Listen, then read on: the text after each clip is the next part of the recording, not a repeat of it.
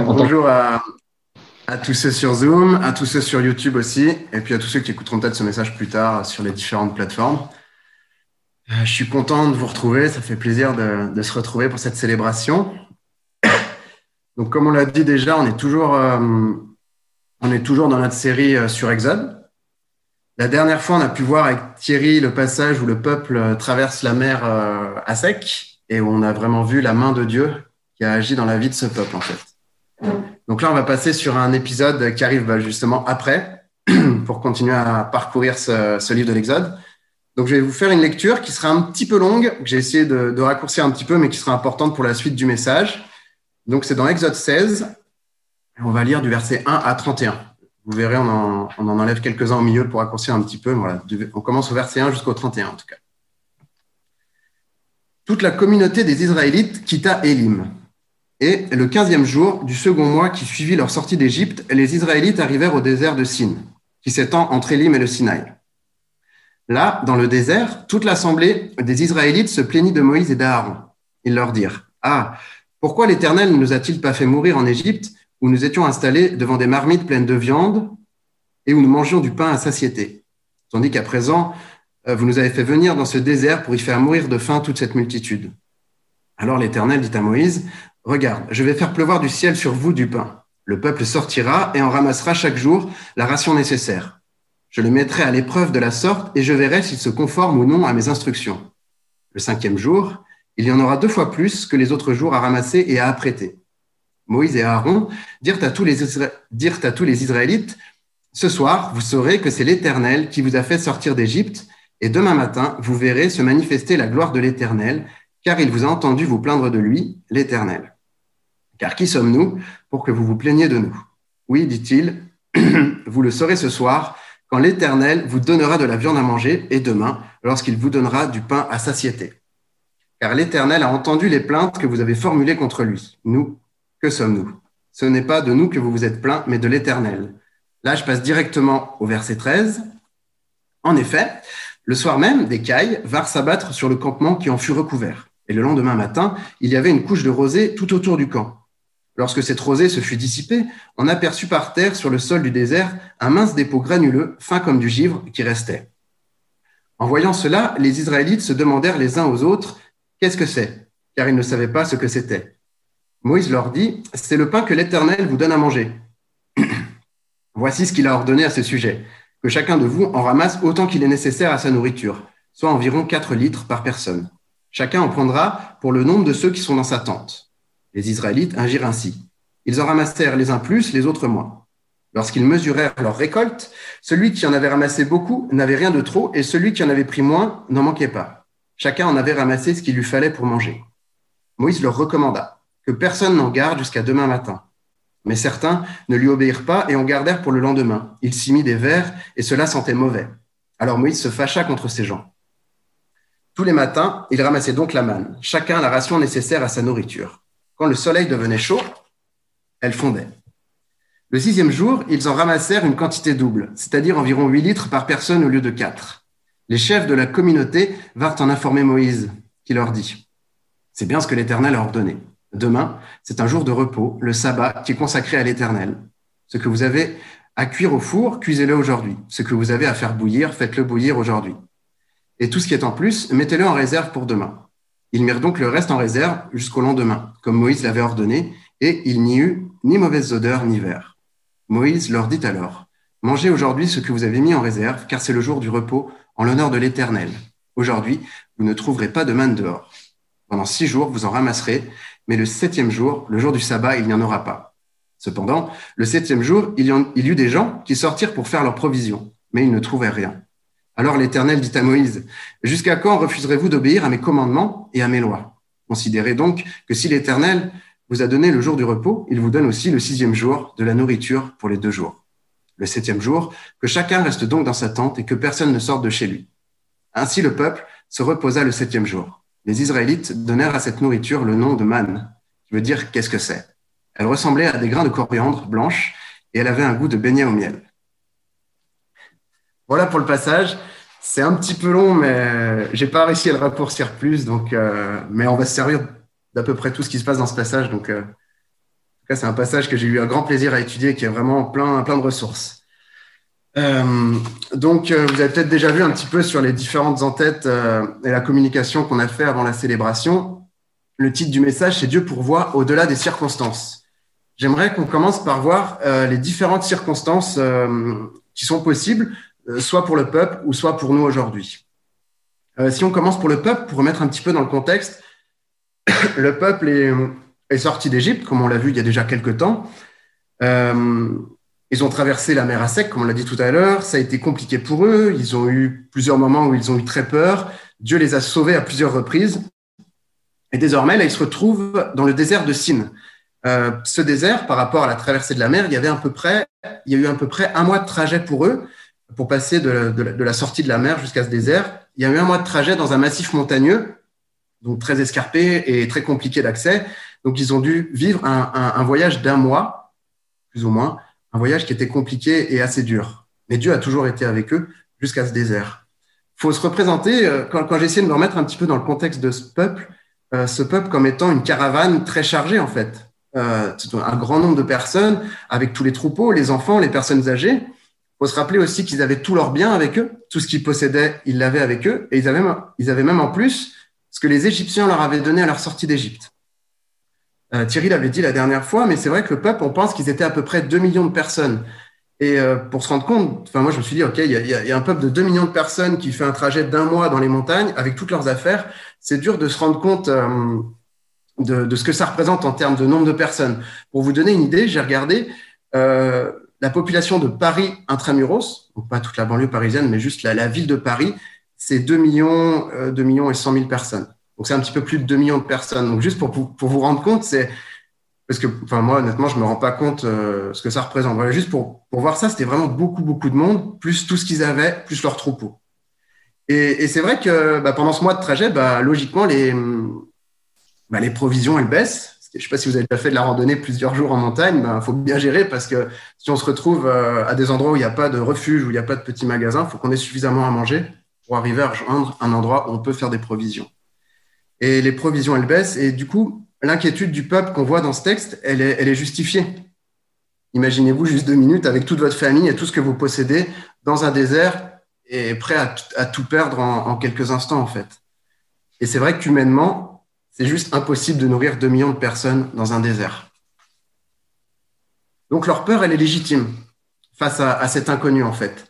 Mais ce qui se passe après, un petit peu à cause de cette peur, c'est les, plaintes qui découlent de, tout ça.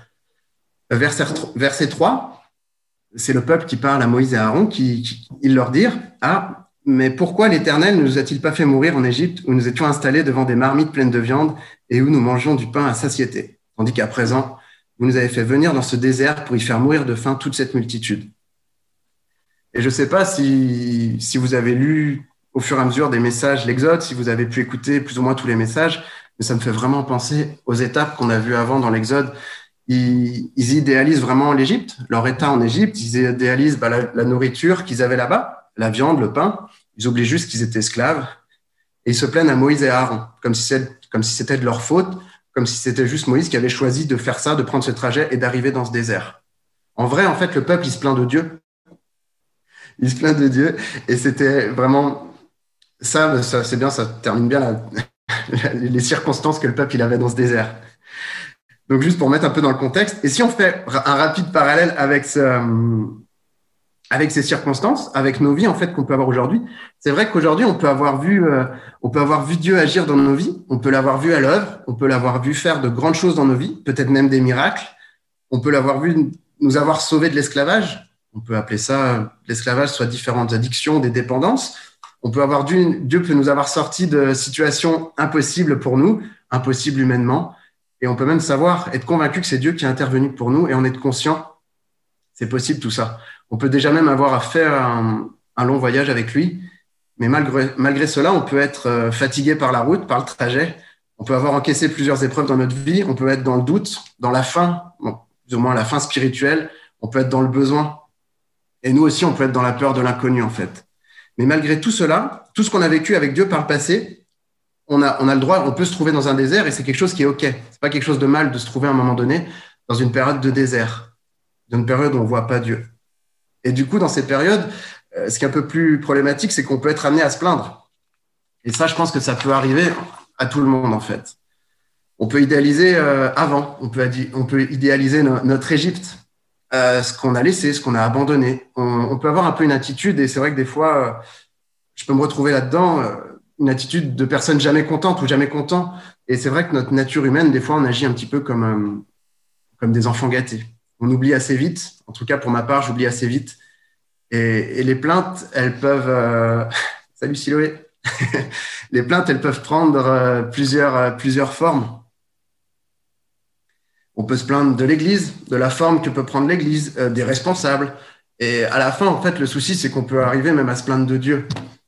Et plus je lis l'Ancien Testament, et plus je vois la ressemblance entre ce peuple d'Israël, qui a beau être dans un désert, mais plus je lis ce texte, et plus je vois la ressemblance entre ce peuple et entre nous aujourd'hui, en fait. Donc voilà, cette première partie, c'était juste un parallèle sur les différentes circonstances dans lesquelles on peut être, en fait.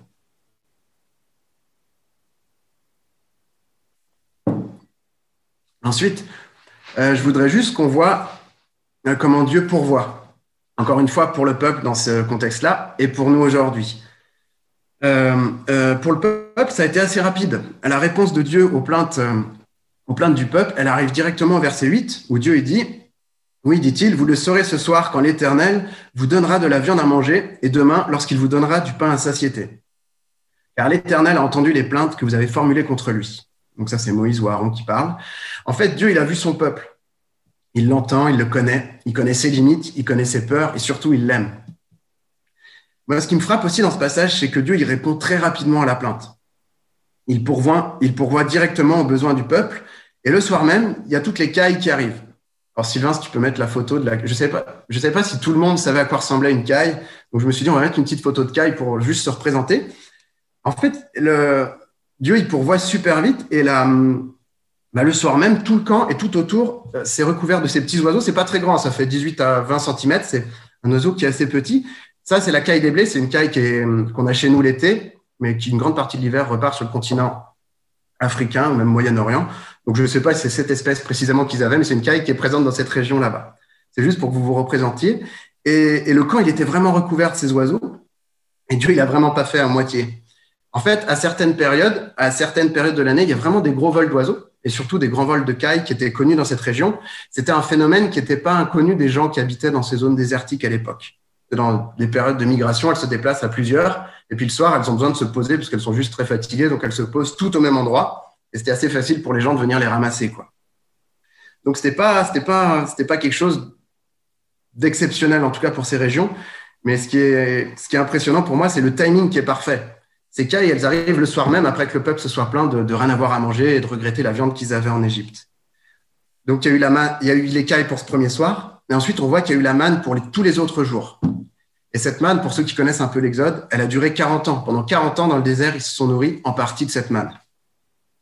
Chaque matin, il y avait la quantité parfaite pour chacun avec la bonne date de péremption. C'était une date très très courte, comme certaines choses qu'on peut acheter, mais ça tenait 24 heures pour la nourriture et le lendemain, ils avaient ce qu'il fallait pour le lendemain. Chacun avait ce qu'il lui fallait, il fallait pas faire de stock et il n'y avait pas de pénurie. Il n'y avait pas d'inégalité, il y avait juste besoin de faire, euh, de faire confiance à Dieu. Et Dieu aussi, ce qui est encore plus impressionnant, c'est qu'il a même prévu un jour de repos. Un jour de repos avec une manne bah, qui durait juste la bonne durée. Il n'y avait pas besoin de sortir pour en ramasser le septième jour. C'était juste le sixième jour, la manne était différente elle durait deux fois plus longtemps. Elle durait 48 heures. Ça aussi, c'est quelque chose de, miraculeux et de parfait.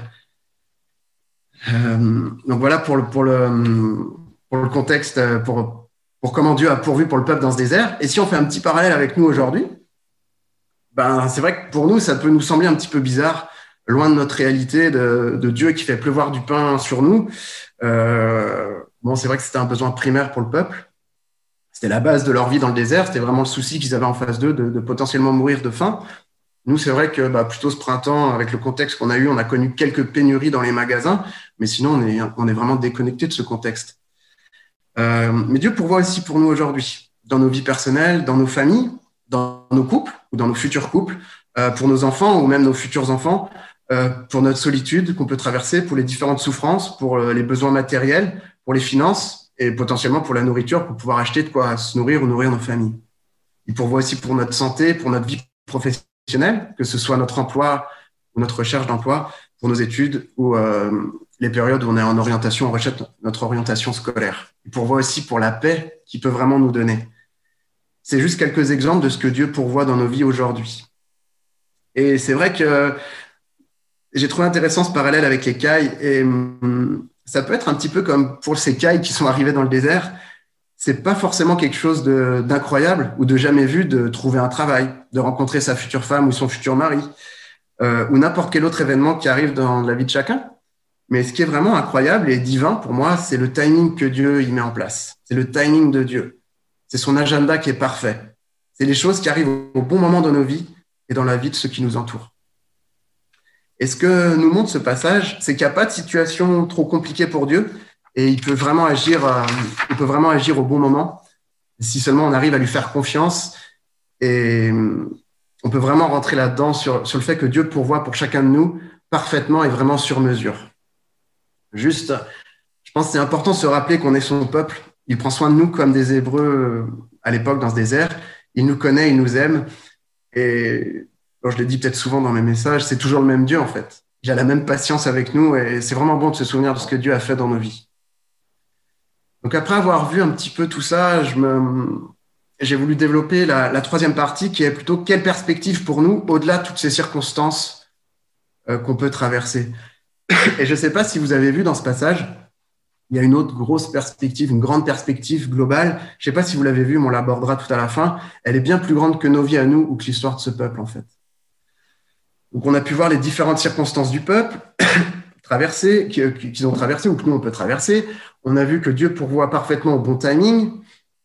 Euh, si on revient un petit peu sur le peuple, je fais un petit peu des allers-retours, mais c'est pour que pour que ce soit vraiment cohérent et compréhensible aujourd'hui, on voit que ce peuple n'est pas super obéissant, mais que Dieu hum, donne parfaitement pour chaque jour. Que vraiment, il leur dit sortez chaque matin pour ramasser, faites pas stock, faites rien. Vraiment, sortez chaque jour. on voit qu'il y en a certains qui vont faire des stocks quand même, qui ont peur de manquer. Verset 20, c'est marqué mais certains ne lui obéirent pas et en gardèrent pour le lendemain. Il s'y mit des vers et cela sentait mauvais. On voit aussi un petit peu plus loin que Dieu donne parfaitement le double la veille du jour du repos, la veille du sabbat, comme j'ai expliqué, mais hum, certains vont quand même sortir le jour du sabbat. Verset 27, c'est dit, cependant, le septième jour, il y eut des gens qui sortirent pour faire leurs provisions, mais ils ne trouvèrent rien. Et on revient sur cette histoire générale du peuple, en fait, sur ce cœur partagé, sur ce manque de confiance en Dieu. Et en quelque, en quelque sorte, des fois, on est pareil. On a du mal à lui faire confiance. On peut être inconstant, on peut être désobéissant on veut souvent, et on veut souvent faire par nous-mêmes. C'est notre nature humaine qui est comme ça. Et les conséquences que cela produit, en fait, c'est que ça produit rien de bon dans nos vies. L'image des vers et de la mauvaise odeur, et des mauvaises odeurs, c'est quelque chose qui, me parle, moi. Et, je pense qu'on ne peut pas vouloir tout gérer dans nos vies sans Dieu, et à la fois vouloir porter du fruit qui soit d'une bonne odeur. L'image du fruit, elle ne revient pas dans ce texte, elle revient souvent dans la Bible. Et euh, on peut pas vouloir tout gérer dans nos vies sans Dieu et à la fois porter quelque chose, produire quelque chose qui a une bonne odeur en fait. Et, on, perd notre temps aussi quelquefois.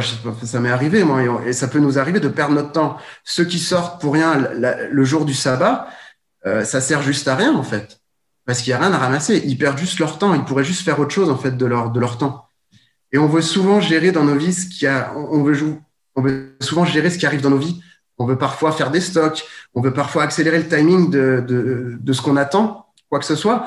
Des fois, on a un plan B euh, qui est là au cas où Dieu nous oublie, euh, ou si jamais il se passe rien.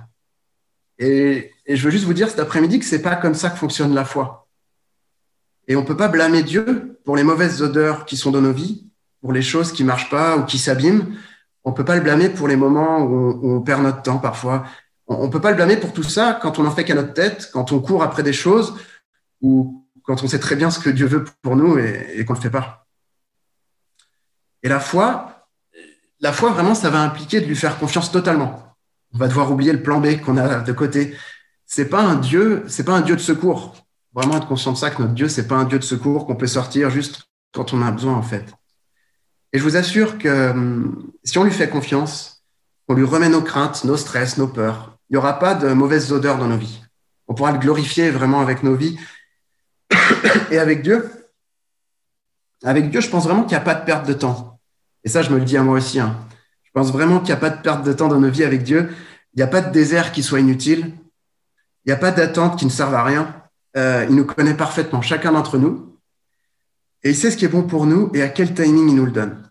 Et en lui faisant confiance, euh, en lui faisant confiance, on sortira jamais pour rien. On perdra pas notre temps. Mais c'est vrai que concrètement, c'est compliqué de faire ça. Ça peut faire peur, ça peut être long. Humainement, c'est totalement fou, j'en suis vraiment conscient. Et... Mais quand on a expérimenté l'intervention de Dieu dans nos vies, on en veut encore plus. Il ne faut pas hésiter à lui confier ça, à lui dire, à lui confier nos peurs. Et euh, le gros parallèle, le plus grand parallèle qu'on a dans ce texte dont je vous ai parlé tout à l'heure, c'est une préfiguration de Jésus. C'est une super belle même préfiguration de Jésus. Et on va lire, je vais vous lire rapidement Jean 6, versets 28 à 36, pour comprendre un petit peu ce parallèle. donc Jean 6, verset 28. Euh, donc c'est le peuple qui parle, la foule un petit peu qui suit Jésus, qui lui parle et qui dit et, et que devons-nous faire pour accomplir les œuvres que Dieu attend de nous? Lui demandèrent-ils encore. L'œuvre de Dieu, leur répondit Jésus, c'est que vous croyez en celui qui l'a envoyé. Sur quoi ils lui dirent euh, Quel signe miraculeux nous feras-tu voir pour que nous puissions croire en toi? Que vas-tu faire?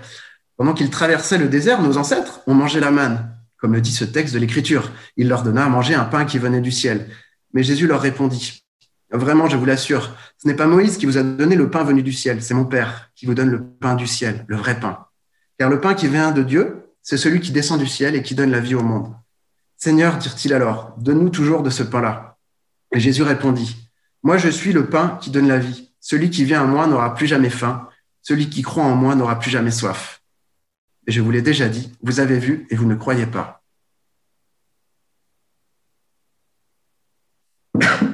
Pour vous expliquer rapidement pourquoi j'ai voulu mettre ce texte à cet endroit-là et vous expliquer un tout petit peu le contexte, c'est vraiment un parallèle qui est, super, je trouve, entre cette nourriture pour le peuple dans le désert et Jésus qui s'est offert pour nous.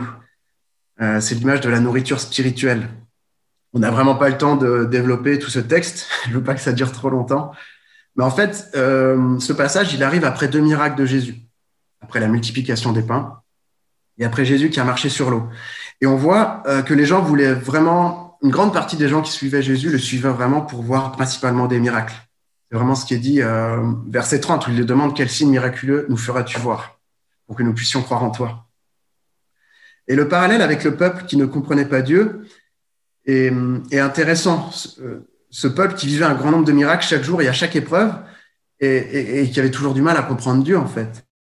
Et, ça, ça m'a vraiment fait tilter sur le fait que c'est pas les miracles qui sauvent, c'est pas l'intervention divine, aussi incroyable soit-elle, aussi merveilleuse soit-elle, euh, qui nous font rester dans le chemin de Dieu en fait. Ça n'a pas marché avec le peuple d'Israël, ça n'a pas marché avec les contemporains de Jésus, ça marche pas non plus avec nous aujourd'hui en fait. Ce qui nous sauve véritablement, c'est ce qu'on appelle le pain de vie, verset 35, où c'est Jésus qui dit, moi je suis le pain qui donne la vie. Celui qui vient à moi n'aura plus jamais faim. C'est Jésus qui sauve. Et encore, là c'est très très résumé, mais c'est Jésus par sa venue sur terre pour nous, son sacrifice sur la croix pour nos péchés, pour les manquements du peuple, euh, pour nos manquements à nous aujourd'hui. Il suffit d'accepter son sacrifice, de l'accepter comme notre sauveur personnel, de le laisser nous conduire en ayant confiance en lui. Et c'est vrai que en expliquant tout ça, je me suis dit que ça pouvait être, euh, ça pouvait être des histoires un petit peu folles, tout ça, pour quelqu'un qui n'est pas croyant du tout, ou quelqu'un qui se pose des, questions sur la foi, que ça pouvait être juste un petit peu fou. Euh, cette histoire d'un grand peuple super nombreux dans un désert il y a très longtemps, qui se nourrit miraculeusement tous les matins avec une substance qui arrive au sol. Euh, une autre histoire encore plus folle d'un homme qui s'appelle Jésus et qui est venu sur la terre et qui est mort sur une croix après avoir fait plein de miracles sur terre ou juste l'histoire aujourd'hui d'un groupe de personnes qui se rassemblent derrière leurs écrans d'ordinateur un dimanche après-midi et qui essaient de s'adapter au maximum au contexte qui, est leur en fait. Euh, et, c'est vrai que même nous aujourd'hui, on, se réunit pour parler de ce Jésus qu'on a vu. Et, c'est vrai que c'est un petit peu, ça peut être flou pour quelqu'un qui se pose plein de questions. Et il y a un verset vraiment qui peut me parler, qui me parle et qui peut être encourageant. C'est la suite en fait, c'est Jean 6, 37, qui dit tous ceux que le Père me donne viendront à moi et je ne repousserai pas celui qui vient à moi. Et juste pour conclure euh, sur ce message d'amour, en fait, d'une rencontre personnelle, d'un Dieu personnel qui nous aime, qui répond à nos besoins, qui nous fait avancer et progresser, Et vraiment, je veux dire, euh, je veux parler à chacun, que ce soit, que ce soit quelqu'un qui connaît pas Dieu, quelqu'un qui croit même pas du tout en Dieu ou qui se pose des questions, ou quelqu'un qui est croyant depuis longtemps. On peut vraiment tous aller à sa rencontre. Je pense qu'on peut chacun le mettre au défi. On peut chacun crier à lui. Ça rejoint aussi le petit témoignage que Thierry, euh, que j'ai donné il y a deux semaines pour, pour illustrer le message de Thierry. Mais on peut vraiment crier à lui si on est dans un désert, si vous êtes dans un désert, ou même si vous voulez juste savoir s'il existe. Euh, je pense qu'il vous répondra, et en tout cas, je suis convaincu qu'il vous aime déjà, qu'il aime chacun d'entre nous. Il suffit de lui parler, et c'est ce qu'est la prière, en fait. Pour nous, la prière, c'est juste de parler à notre Dieu, de le prier, de lui ouvrir nos cœurs. Et je veux juste terminer justement par, euh, par la prière. Mon Dieu, merci pour, euh, pour ce partage. Merci parce que tu m'as aidé pour essayer de mettre au clair ces idées, pour essayer de comprendre ce texte. Merci parce que c'est vraiment bon de se réunir. Merci pour chacune des personnes derrière leurs écrans. Merci pour, même pour ceux qui vont écouter ce message peut-être plus tard. Merci pour notre Église du Rivage, pour notre famille. Euh, mon Dieu, tu connais chacun d'entre nous. Tu connais chaque personne qui entend, ce, qui entend ce message. Tu connais les besoins, les défis, les peurs de chacun. Et je sais que tu veux répondre et que tu veux aider chacune des personnes qui te fait confiance et qui crient à toi, mon Dieu. Mon Seigneur, mon Dieu, je veux vraiment te remercier pour toutes les interventions que tu as fait jusqu'à présent, tout ce que tu as fait pour nous dans le passé, toutes les fois que tu as pris soin de nous, tu as pris soin de moi. Et je veux surtout te remercier pour toutes les interventions que tu vas faire dans le futur, dans le futur de chacune des personnes qui va, qui va faire appel à toi. Mon Dieu, merci parce que tu es un grand Dieu et tu nous aimes. Amen. Merci de, m'avoir écouté. En tout cas, ça a été un plaisir de partager ce texte qui m'a vraiment, vraiment passionné. J'espère que vous retiendrez au moins deux, trois idées. Mais en tout cas, si vous avez des questions, si vous voulez continuer à discuter, n'hésitez pas. Je peux rester disponible. Mais voilà, ça fait plaisir de, en tout cas de vous voir et merci de m'avoir écouté.